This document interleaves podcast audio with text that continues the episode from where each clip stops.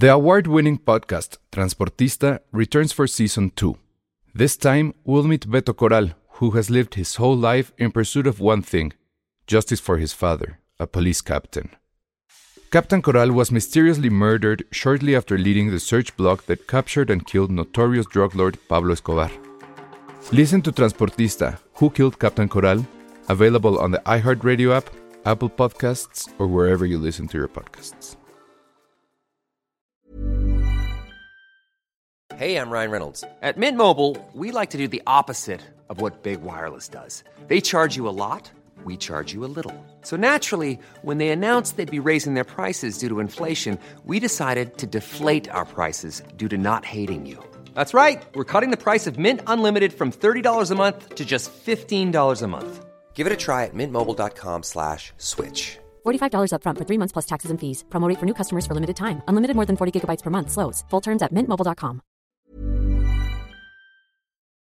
recomienda discreción para escuchar este podcast. Contiene spoilers. Escuchas, escuchas un podcast de Dixo. Escuchas Filmsteria con el Salón Rojo y Josué Corro. Por Dixo, Dixo, la productora de podcast más importante en habla hispana. ¿Cómo están? Bienvenidos a esto que es Filmsteria, el podcast de cine donde sus titulares nunca pueden coincidir. Y es que hoy no va a estar con nosotros Penny Oliva, tampoco va a estar Josué Corro, porque ambos están luchando contra ese monstruo que se llama Cierre Editorial. Entonces, le pedimos a nuestra amiga Cintia Hola. que nos rescatara de nuevo, que nos levantara el rating porque viste No. todos los comentarios de la gente. Pero quiero, de- Estuvo muy quiero de decirles tu presencia aquí. que para empezar eh, me tiene en WhatsApp el, el señor Alejandro y muy amable. Millennials contra chavorrucos. Claro, y muy amable, no me manda un WhatsApp, no, me manda un DM. Pues es que yo dije, tú eres la millennial, me tienes que contestar por DM. Y ¿Qui- yo ¿Quién, marca el por Pues teléfono es que le estaba días? echando cebollita mis tacos, sí. levantando lo que se, lo que se escurría con el menique. Pero a ver, te rescaté de kilos de más. Sí, me rescataste kilos de más y ya le había entrado bastante y dije, bueno, bueno, basta, basta, porque no todos podemos ser simpáticos y buenotes como Jennifer Lawrence, ¿no? Exactamente, entonces no, bueno, pero efectivamente sí, es real. La interrumpí justo cuando le iba a dar una mordida a su taco y bueno, Aquí ya estoy. decidió venir aquí con nosotros y este, nada más quería yo apuntar que Aldo hoy vino de Pepe el Toro, entonces eso también creo que es un homenaje muy bonito. Sí, una gran película. Oye, Pepe, ¿cuál te gusta más de la trilogía? Ay, pues la primera, yo creo que la primera, pues sí, ¿dónde era donde el, no, donde lo del bebé era en la segunda? La segunda. Pero es que Un la primera- cerca. No es cierto. No. Lo del bebé, no estoy loco. No estoy tan seguro si era la segunda. Pero en la primera es cuando sí se agarra madrazos al tuerto, ¿no? Ah, sí. Esa escena, toda esa secuencia ¿La me del encanta. tuerto te gusta? Sí, porque ah, por ahí anda una foto de behind the scenes donde están los dos abrazados y así sonriendo. Ah, pero aparte tenía así Ahí como con su- el ojo sí, acá con su- todo. Ajá. su- ¿Cómo se llama? Sus efectos especiales. Su, tuerto. Sí, a mí también me gusta bastante cuando se madrean, ¿no? Está, Está bueno. Y además ir en la azotea, creo que de hecho es este reforma medio se ve ahí. Se medio se alcanza a ver que es por, o sea, el, el monumento a la revolución. A mí también me gusta mucho. Esa, esa, esa me gusta mucho. Pero ¿cuál es la que más me gustará de Pedro Infante? Esa es una. A mí un rincón pregunta. cerca del cielo. Sí. Sí, creo que sí. A mí de niño me gustaba mucho la de los motociclistas. ¿Cómo se llamaba? La de Ah. ¿Qué te ha dado esa mujer? ¿O era la a toda máquina, dos. esa, a toda, máquina. y que- Claro, el Pedro Chávez Special es un Ajá. clásico, ¿no? Siempre. Y cuando cantaban, ¿no? Si te ¿Qué vienen te a No, No. a mí me gustaba más la otra. Así de, ay mamá, me estoy mojando.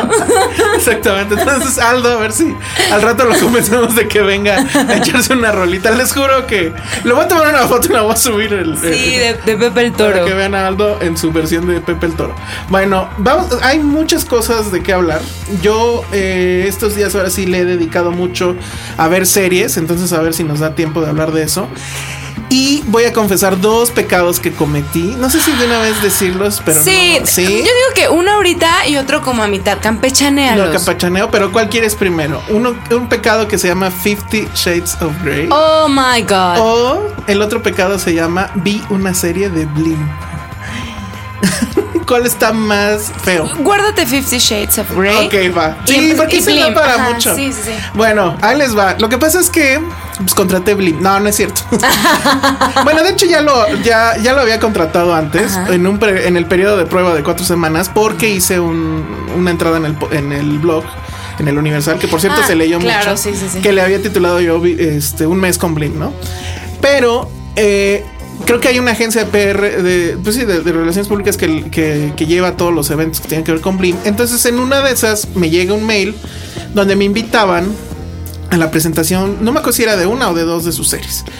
Pero, eh, pues ya también clásico que saben que igual no van, entonces te, ma- me- te mandan el video, que de hecho está en YouTube, se puede ver. Y es esta serie que se llama Super X, que probablemente han visto los anuncios en los parabuses y en los, este, ¿cómo se llama? En las vallas, que es una serie que trata... A ver, ¿es con Carla Sosa? No, no. ¿Con Aislinn Derbez? Sale, no. Pero. ¿sabes quién sale? Ay, se me olvidó su nombre. De solo con tu pareja, la, la azafata. Ay, se me fue. Claudia. No, ah, no. Ah, ahorita les digo. Pero es una mujer muy guapa que yo no sé qué está haciendo ahí, pero bueno, ahorita me acuerdo del nombre. Claudia Ramírez, creo. ¿no? Pero bueno, ahorita les digo. Y eh, bueno, la serie trata de. Es una serie en teoría de comedia. digo en teoría porque la verdad es que no te ríes, pero sí, ni tantito. Y trata de un grupo de amigos, pero pues ya es este hombre que pues tiene 30 años, pero sigue viviendo con su mamá y tiene a sus amigos Ups, conozco varios.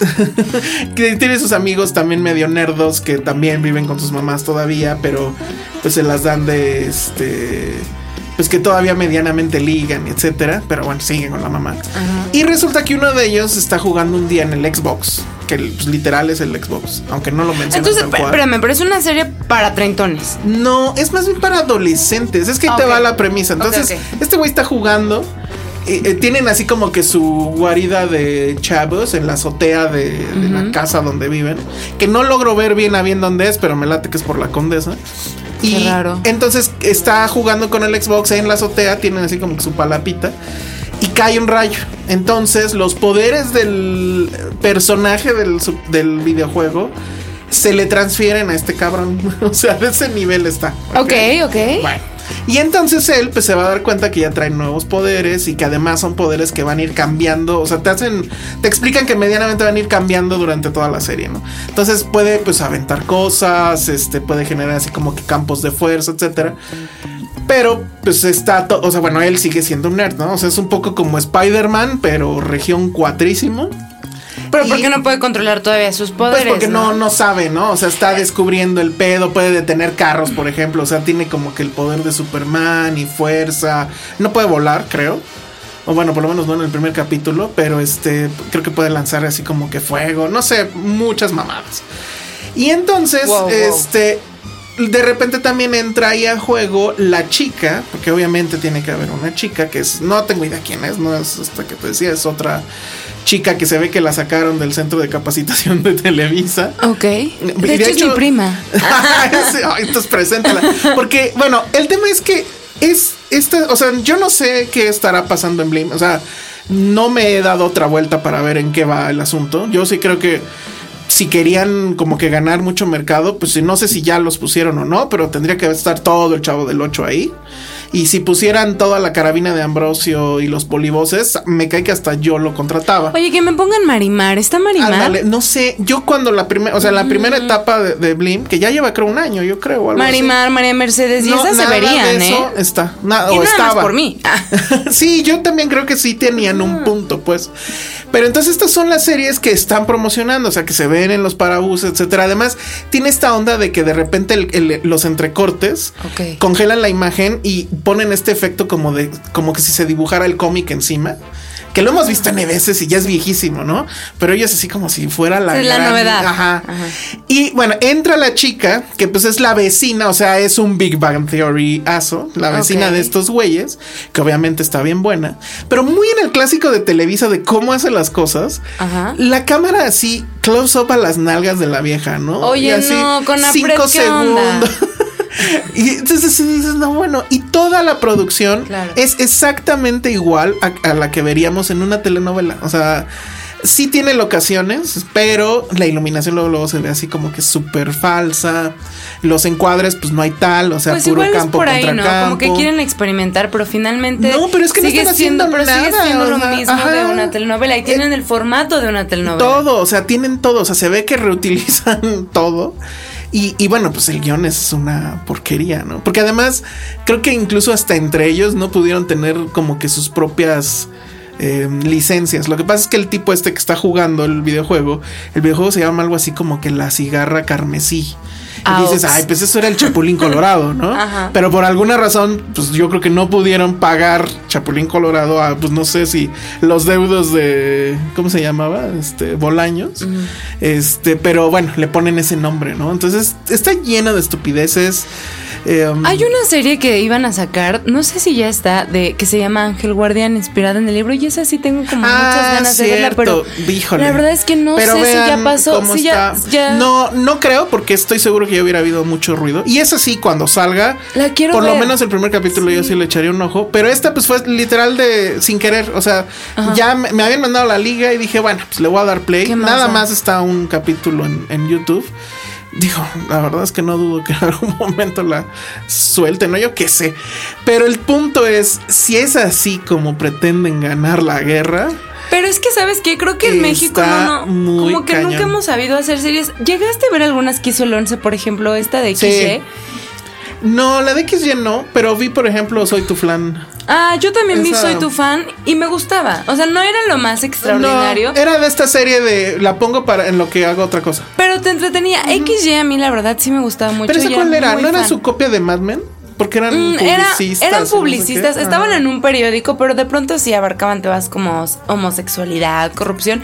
Y la verdad es que estaba, estaba bastante ¿Se bien. O sea, Ah. no, no se encueraban, Ah, no, no, no se encueraban, pero Es que en las del 11 se encueraban, ¿no?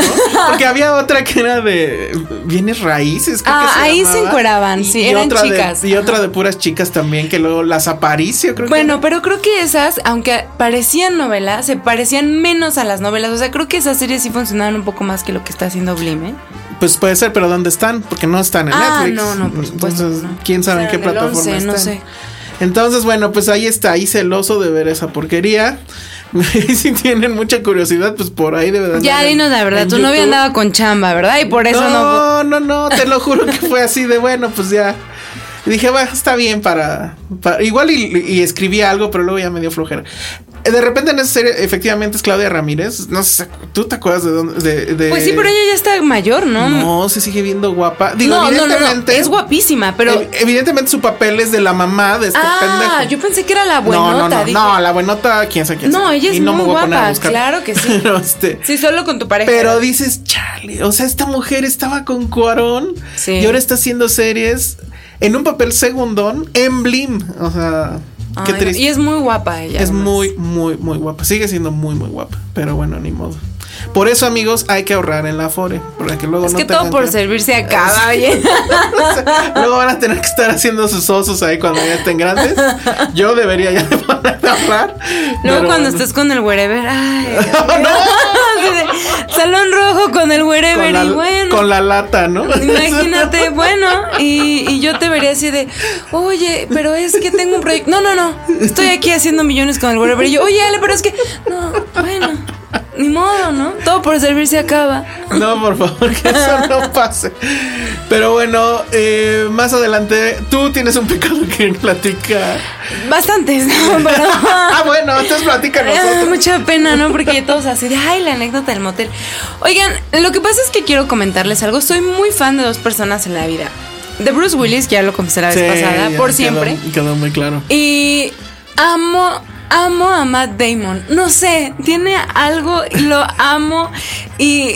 y- Ni siquiera está guapo. No, sea, pero tiene algo. Te voy a decir, yo esperaba mucho la de Jason Bourne, la que La del última, año pasado, sí. que estuvo malérrima. Que estuvo muy mala y, y lo esperaba con mucha emoción.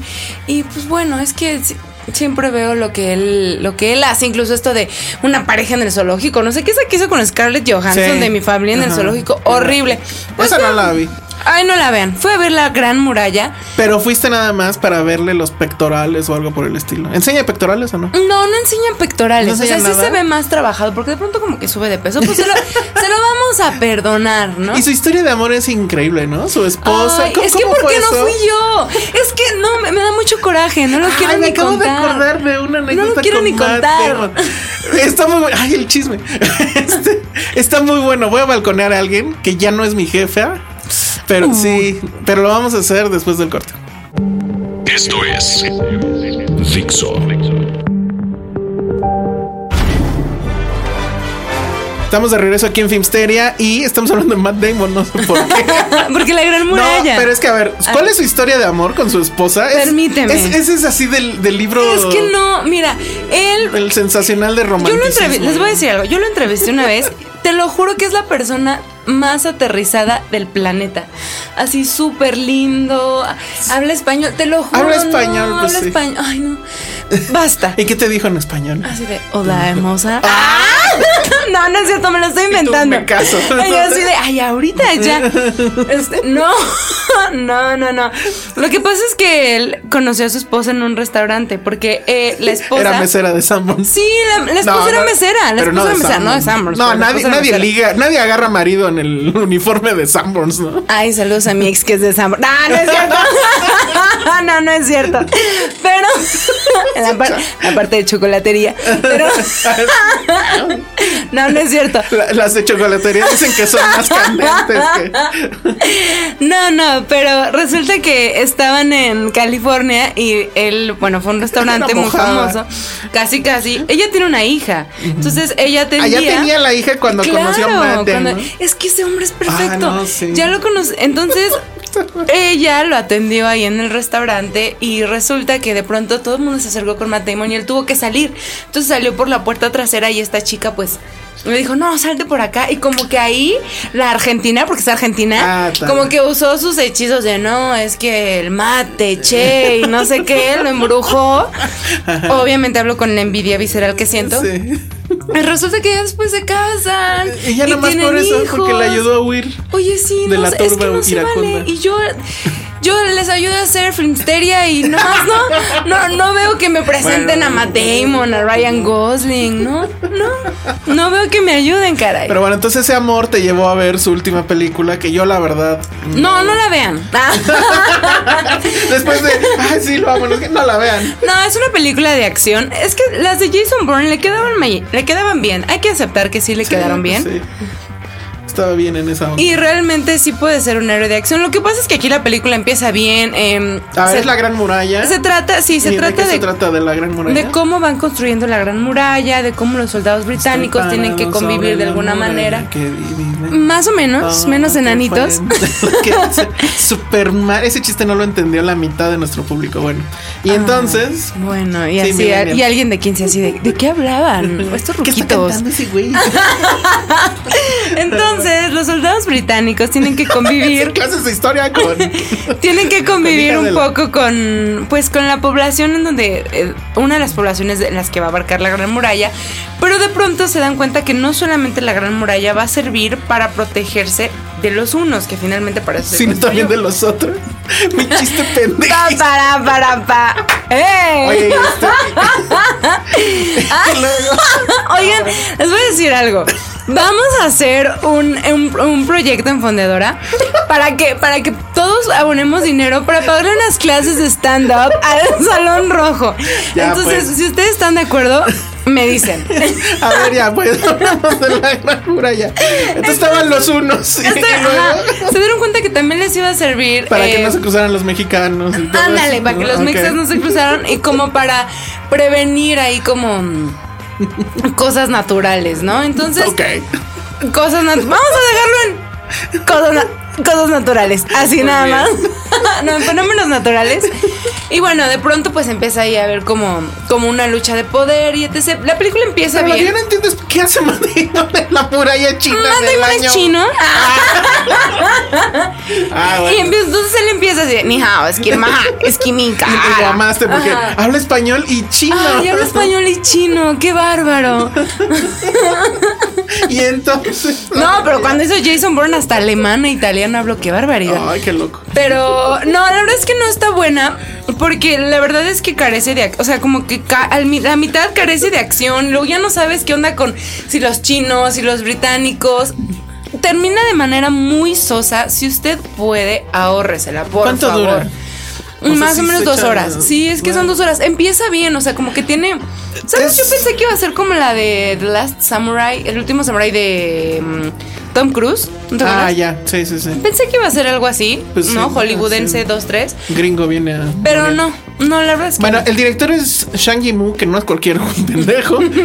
es el director de Hero y de La Casa de las Dagas Voladoras. Gran, gran película. No entendí qué pasó aquí. Creo que más bien es como que un experimento. Pues más tirado a la mercadotecnia de que Hollywood le está apuntando más al mercado chino o, o el mercado de Oriente, pues. Porque, bueno, muchas de sus ganancias, eh, o sea, de, de la bolsa que se lleva global mundial, una gran parte es de ahí. Otra gran parte, por cierto, es también de aquí de México, Latinoamérica, pero principalmente México. Entonces creo que fue como que ese experimento de vamos a hacer una película que es de ellos. Con un director de allá y todo, pero con una estrella de acá. Y vamos a estrenarla primero allá. O sea, se estrenó, Sí, se no estrenó sé allá hace cuánto allá.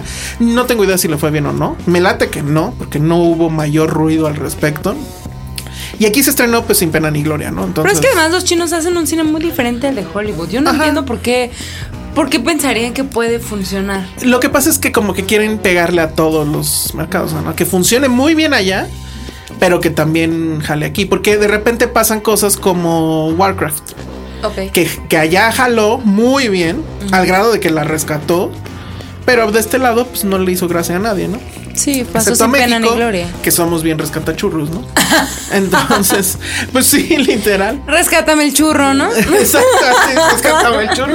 Al público mexicano llegan los productores y los directores. Oye, ¿me rescatas Oye, el churro? Rescátame el churro. Ah, ¿cómo no? Permíteme aventar este clavado. Y ya, pum. Y entonces, cuatro fantásticos, top en el box office de México. Eso pasó, es, es real. Entonces, somos un país rescatachurros. Este no sé si lo habrán rescatado, probablemente no. No, ¿Y sabes por qué no? Híjole, vamos a hablar de pura mierda hoy. Llevamos medio programa y vamos a hablar de pura mierda. No, pero es que esto estuvo, la verdad. Bueno, al final voy a hacer esa confesión, pero en fin, fui a ver Fifty Shades of Grey 2. Oh my. Lo fui a ver por chamba, obviamente. Y la verdad es que sí. Entre comillas. ajá. sí vi la primera. ¿Tú viste la primera? No, no la vi. Sí, no te- vi. o sea, dijiste No, sí, atrás Satanás, ok. Yo sí la vi. ¿Qué eh, eh, porque había que verla, ¿no? O sea, era el fenómeno y pues ver qué habían hecho y ver de qué se trataba la chingadera, porque obviamente no leí el libro y todo el mundo me decía cosas muy diferentes, ¿no? Entre gente que sí lo había leído y había dicho que es un libro vaquero efectivamente para damitas y otras personas que te dicen, no, sí está muy bueno y casi casi aprendes de sexo y la chingada, ¿no? Entonces, bueno, creo que todo el mundo ya sabe que la onda va de que este güey que es millonario, que es Le gusta el sado, ¿no? le gusta el sado, pero también es como rico MacPato, ¿no? O sea, tiene todo el dinero del planeta. De acuerdo. Se enamora de la pinche secretaria que llega a pedir trabajo. Y ella es como virginal, ¿no? Ella como que no ha experimentado. O sea, cosas. es, es, es muy recatada en su vestir, pero es este super hot, ¿no? Este. Ok. eh, No, es, es- habla así como no sé qué, pero pues le gusta, ¿no? Y entonces, pues ya pasa lo que. El, el asunto es que viene todo este romance, luego se entera ella. Estoy hablando de la primera. Este. Viene todo este asunto del sado, ya se asusta, y entonces al final de la primera le dicen, no, ¿sabes qué? Ya vete al diablo.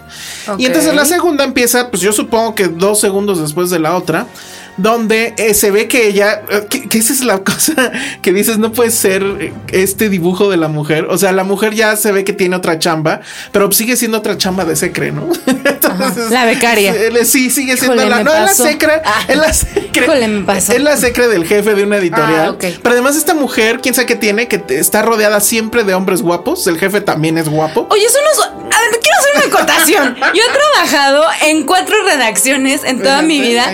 Y perdón, perdón, perdón. Hay gente nefasta, hay gente horrible, pero nunca hay gente guapa. El jefe de esta vieja está así súper hot. Y además le tira el Y pedo. tiene dinero. Ah, obvio, pues es el top, top, top de la editorial, no sé. Oye, que me lleve de- a trabajar de, ahí. De, Conde Nast, ¿no? Haz de cuenta. Ajá. Y entonces, pues ya, entonces el, el, el, el Grey, ¿cómo se llama? No sé, sé, sé que se apellida Grey, pero no sé cómo se llama. Sebastian dejarlo. Grey. No, no tengo idea, pero el pinche rico este pues las sigue sufriendo porque ya no está la vieja con él, ¿no? Entonces un día se encuentran y entonces él le dice, oye, pues vamos a regresar. Y entonces él le dice, no, ni madres, ándale. O sea, ya se hace la difícil. Ajá, y entonces le dice, este güey, ándale, vamos a regresar. Y ella dice, bueno, ok, va. Y, o sea, literal. O sea, según esto está súper enojada, pero en una conversación de café la convence. Entonces, total que regresan. Y pues es pura mamada. O sea, regresan y cogen. ¿No? Wow, wow, wow, wow. Ah, la mamada literal. Sí. No, es que sí tiene también eso. O sea, yo que vi la primera, yo me acuerdo que. ¿Está más fuerte esta? Está más. O sea, sí está un gradito más arriba que el, que el promedio del Golden Choice, ¿no? De- ¿Cómo se llamaba? Cinema Golden Choice. de- Perdón, del no sé de qué hablas. Ah. Yo Ok. puro Tarkovsky, perdón. Ajá. Bueno, pues los que me entendieron. sí, pero está muy loco este tema de que llega un momento en que si dices, parece que es película para hombres. En serio. Porque ella, que es esta Muy Dakota guapa. Johnson. Es, la hija de Melanie Griffith, ¿no? Creo que sí. Sí, sí. No, no tengo idea, pero creo que sí va Sí, por. Esa es la hija de, de alguien, de alguna famosa. Es muy guapa. Es muy guapa, pero este, en esta película sí es así. Bueno, ya desde la otra, pero en esta todavía más así de, es la que se encuera, o sea, chichis para todos lados. Creo que de repente si hay un full frontal, no me acuerdo. O igual y con sombrita para que no se vea el bush. Y a él nunca, nunca le hacen Sí, full pero full frontal no. Pero sí, tantito en las nalgas, ¿no? Así Ok. se para, clásico que se para al baño y. Pero ella es el objeto en este. Ella es el objeto, está muy cañón porque, o sea, en todas las cogidas. Ok, a ver si no empiezan a decirme que ahora soy sexista, yo qué sé. Pero, este, en todas es este tema de que ella siempre es la que va a estar abajo, pues, o sea, nunca va a ser ella arriba. Ah, o sea, siempre no- va a ser la de. Hay un, hay un momento donde, pues ya no sigue la relación, entonces eh, o sea, porque además pura pendejada, porque digo, es rico, es Rick McPato, ¿no? Entonces le dice, oye, pues mis papás van a hacer una fiesta de, de este, un, un baile para recaudar fondos para los niños pobres. Pues vamos, ¿no? Ok. Y ella le dice, no, no puedo porque yo no tengo vestidos así como para esas madres, ni, ni el peinado. Ah, no hay pedo, yo te Es una llevo". Cintia cualquiera y la, ¿no? La viste. le dice, dice, no, a ver, espérate, ya la lleva con el estilista, ¿no? Y le compra el vestido. Cenicienta. Ajá, pero pues hot, ¿no? Entonces está esta escena donde ya le dice, "Ay, pues ahí están todos los vestidos, pero no le compra un vestido, ¿no? Le compra 20, así, elige, ¿no? Y ahí está la ropa interior, ¿no? Entonces ya corte A, la vieja ya está con lingerie, así, este, claro. liguero y todo el pedo. Y además, pues la toma, ¿no? Desde abajo, un buen encuadre a las nalgas, sube. Y que dices, o sea, eso es una toma. para nosotros, ¿no? Claro. For the guys. Pero bueno, y entonces ya llega el Grey y le dice, oye, mira, ¿qué haces que te pones esto? Y entonces saca las bolas chinas. Que no voy a explicar qué son las bolas wow. chinas, pero entonces ella hace la misma cara que tú hiciste ahorita. Y entonces dice, no, como, y la chingada, no, sí, mira, chúpalas, ¿no? y entonces- ¿Qué? Ah, las bolas chinas. Ah. y entonces dice, no, pues mira, a ver, estas van acá, eh, así empínate. Y ya, no, que no me vas, o sea, literal, esto sucede en la película. consta. Dice, no me vas a meter eso en el culo. Wow. Y entonces le dicen, no seas tonta. Eso no va ahí. Entonces ya dice, ah, bueno, ok. Y entonces se empina. Ah, dijo, si no en el culo, entonces sí. y entonces se empina y pues, según esto pues, se las mete, ¿no? Pero sí es así como de, o sea, ¿por qué está pasando esto? O sea, ¿por qué estamos Pero viendo esta ¿sabes qué escena es donde además es así como que tan, o sea, no que cámara lenta, pero sí se inclina así despacito, ¿no? Y entonces la toma desde atrás. Pero creo que ah, quieren hacerla como erótica, pero nomás no les pero, sale, ¿no? pero no creo que eso sea erótico No, para no las mujeres, erótico, perdón. no, para o nada, sea, no. Para nosotros es así como de, bueno, pues estás viendo un poco de porno. O sea, literal es un poco y ni de siquiera porno. es buen porno, ¿no? Porque No, es soft porn. Es, buen por- es soft porn. pero- y bueno, y ella está muy guapa. Entonces, sí, llega un momento en que dices, güey, qué pedo. O sea, esto es, esto es para hombres. Sí. Y pues ya es toda una serie de estupideces porque la trama no avanza en absoluto. La más graciosa de todas es que hay un momento en el que la agarra y dice, ah, tengo que ir a una junta. Entonces me voy a agarrar el helicóptero. Ah, sí, y se lleva a la secretaria, ¿no? Entonces se ve que el helicóptero ahí va y de repente, pum, se le truena un motor y el pinche helicóptero cae algo así como que en el bosque, ¿no? Entonces van, obviamente, qué bueno que está el- el- la bandera esa de spoilers, porque obviamente la voy a spoilerear. Y entonces, sí, y entonces pues ya se junta toda la familia y todos, no mames, ya se murió este güey. Y en las noticias Ajá. se desplomó el helicóptero de este cabrón, nadie sabe dónde está. Y entonces están todos en su casa, quién sabe por qué. O sea, ¿por qué no estarían en las casas de los papás o algo, no? ¿Quién tenía las llaves o qué chingas? Pero bueno. Y entonces de repente, así de la nada, todo esto en una misma secuencia, Ajá. agarra el güey y llega, abre la puerta. ¿Qué hubo? ¿Cómo están? ¿En serio? O sea, el güey se salvó como pudo de que se ve que cae en el bosque. explican Nada, o sea, nada. Y así llega medio madreado, pero pues en una pieza, ¿no? Y así de, así toda la familia, ay, estás vivo, la chingada. Ah, sí, pero déjenme ir a ver a mi vieja, ¿no? Y la tipa atrás sollozante, porque ah, para esto ya le había propuesto matrimonio, ¿no? Entonces, y ya, o sea, total que al final el tema es que ella le dice sí, y así se acaba. O sea, se acaba literal en que le pide matrimonio, que es como el chiste que decían de por qué las mujeres ven porno. ¿Tú sabes por qué las mujeres ven porno? Eh, pues yo veo porno por algo, pero tú dime por qué vemos Porque, porno. porque creen que al final el güey le va a pedir matrimonio. Entonces aquí sí sucede. Chiste sexista. ¡Bu! Chiste sexista Ay, con la sí, pred. ya me van a venir a matar por eso. Pero bueno, el, el tema es que de tan pendeja. Yo, o sea, sí me dormí en varias partes, pero estaba cagado.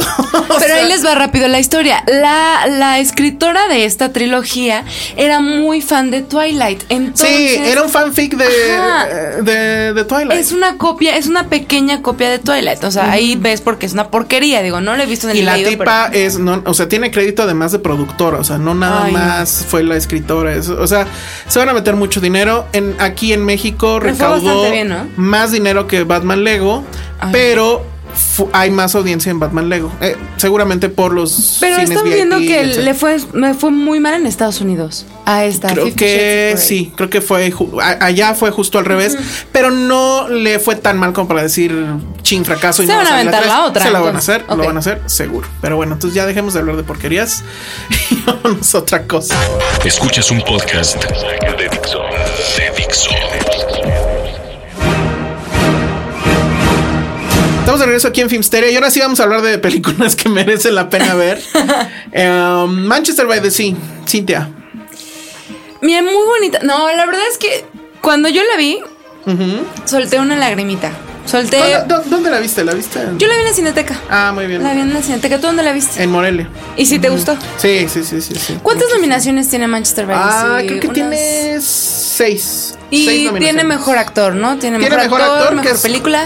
Tiene mejor actor, mejor película y ahorita te digo las demás. Pero em, lo más seguro es que Casey Affleck se lo lleve, aunque la del sindicato de actores fue para Denzel Washington Ah, ok. por Fences. Entonces ahí yo sí veo un problema, porque usualmente lo que predice los Oscars son los premios de los sindicatos, ni siquiera el Globo de Oro. El Globo de Oro es una pachanga, pero los de los sindicatos es como que más, o sea, Más sí, sí apunta a una tendencia.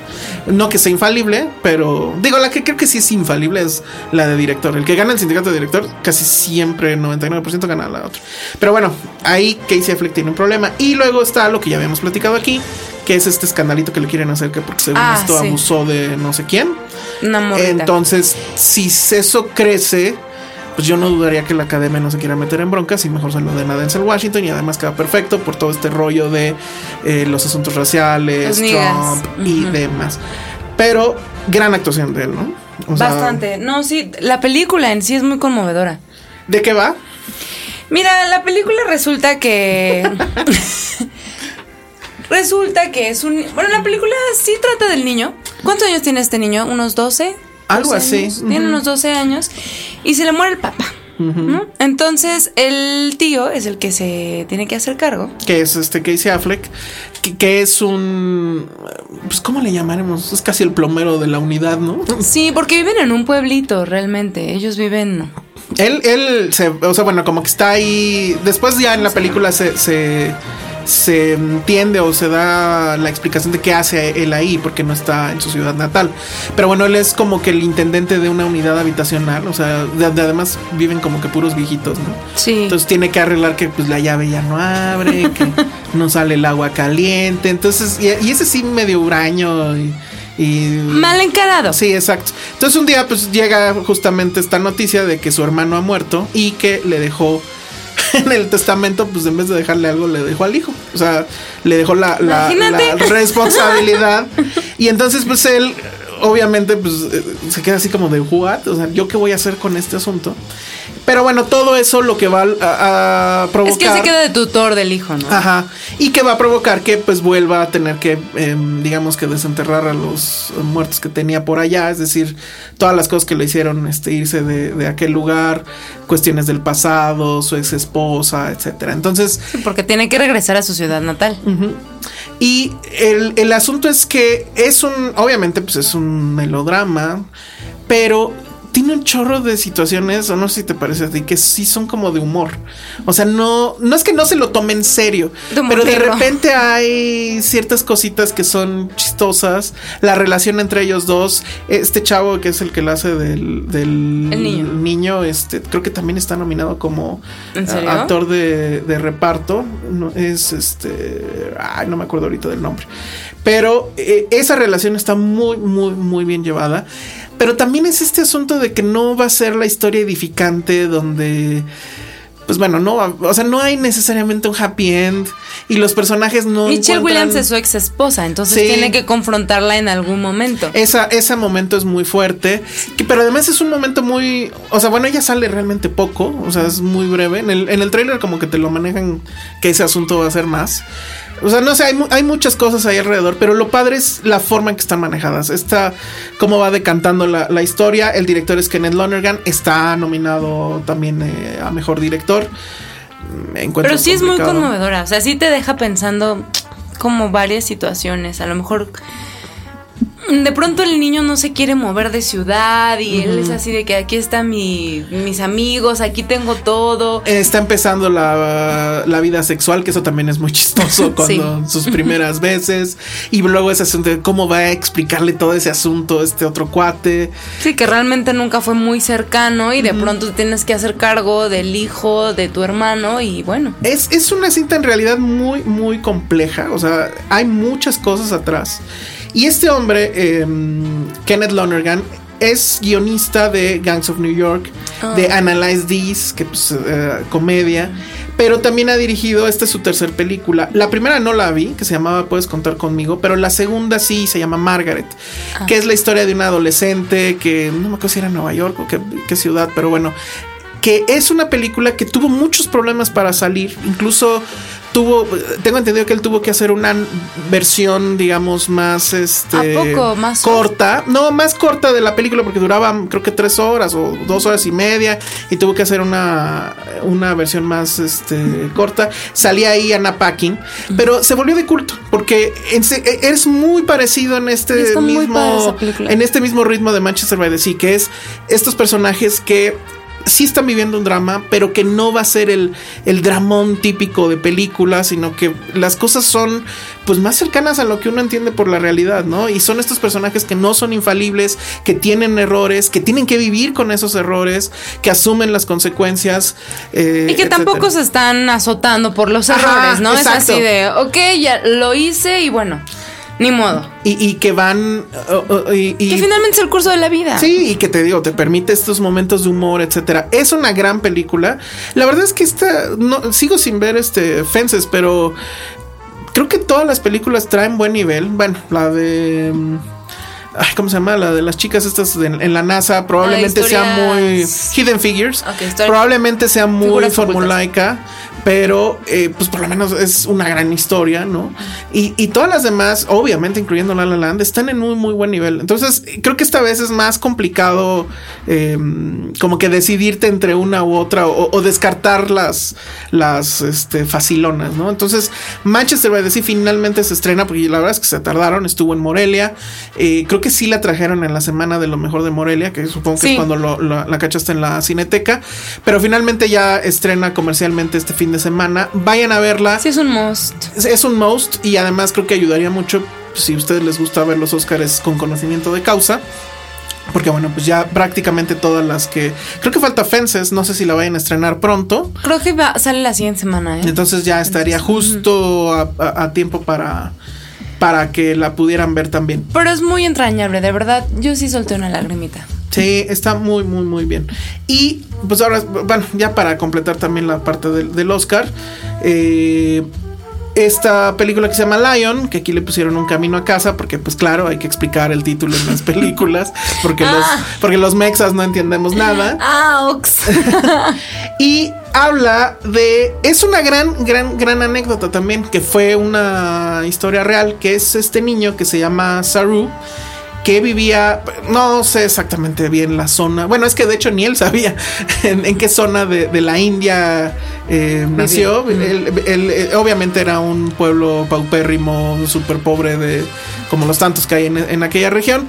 Y un día pues salen, no me acuerdo bien si era para pedir limosna o algo, el chiste es que se va junto con su hermano, él tenía 5 años, el hermano habría tenido 12, algo por el estilo, van a la estación de tren más cercana y de repente se pierden eh, entonces el niño se mete buscando a su hermano a un tren y el tren empieza a andar. Mm. Entonces lo aleja no sé cuántos kilómetros, miles de kilómetros de, su casa y finalmente sale, creo que es en Calcuta. Entonces, eh, pues va a tener que estar sobreviviendo el niño. No sabe él cómo se llama su ciudad. O sea, sí, no, no, no, no sabe nada pero pues está buscando a su mamá, está buscando a su hermano principalmente y pues tiene que sortear todas estas cuestiones que se viven allá, que es pues los tratantes de blancas, los que explotan a los niños para poderlos a, pedir limosna, la policía misma y bueno, todo esto ya lo habíamos visto antes, obviamente en Slumdog Millionaire, donde por cierto de Patel también y la que ganó el Oscar y donde de Patel también salía, pero en este caso eh, no es, obviamente le quita toda esta parte mm, pues sí, musical, porque bueno, eh, aquella estaba como que en clave de, musical de, por allá, de Bollywood. Pero en esta, pues sí es mucho más cruda. toda esta primera parte, que es un, es un, es un prólogo muy este, extendido de, lo que va a ir realmente la película. Pero bueno, ves cómo este niño pues va a, sorteando más o menos ahí la, la situación. Lo, bueno, sí lo voy a tener que decir bien en el tráiler y es una historia conocida, entonces lo siento. Él finalmente cae en un lugar que es como un orfanato, que tampoco es que sea la gran cosa, pero lo que tiene es que ellos hacen estos trámites para que gente de, fuera pueda adoptar a estos niños que pues, son niños de la calle. Y él finalmente es adoptado por una familia de Australia. Que es ahí donde viene el papel de Nicole Kidman, también nominada al Oscar eh, por su papel, que la verdad es que está bien, pero siento que está exagerado que le hayan dado eso, pero bueno. Y entonces, o sea, después de todo ese merequetengue, el tema es que ya este niño, pues ya es un joven, es de Patel, con su barbita nueva, ¿no? Y, su ejercicio. Y, y, sus horas de gym. Y sus horas de gym.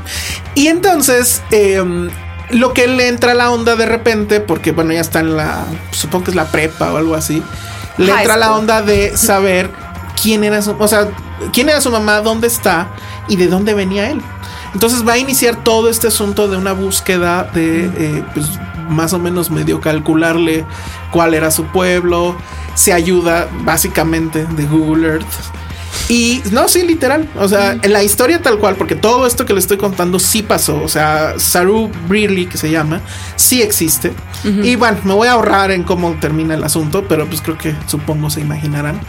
Em, pero el asunto es que la, la, película, pues para mí, evidentemente está partida en dos, ¿no? Primero es lo que vemos con el niño, que está increíble, no tengo ahorita el nombre, pero fabuloso. Y él estuvo. y después ya cuando él crece. Ya la parte cuando él crece, ya se vuelve un melodrama más en forma que siento que ya no te deja nada eh, más que la progresión misma de la historia, ¿no? Eh, vamos a ver los conflictos que tiene él con su novia y vamos a ver este asunto que creo que es lo interesante, pero no lo desarrollan bien que el asunto de la sangre, ¿no? O sea, finalmente esta pobreza en la que vivía lo va a terminar marcando o no.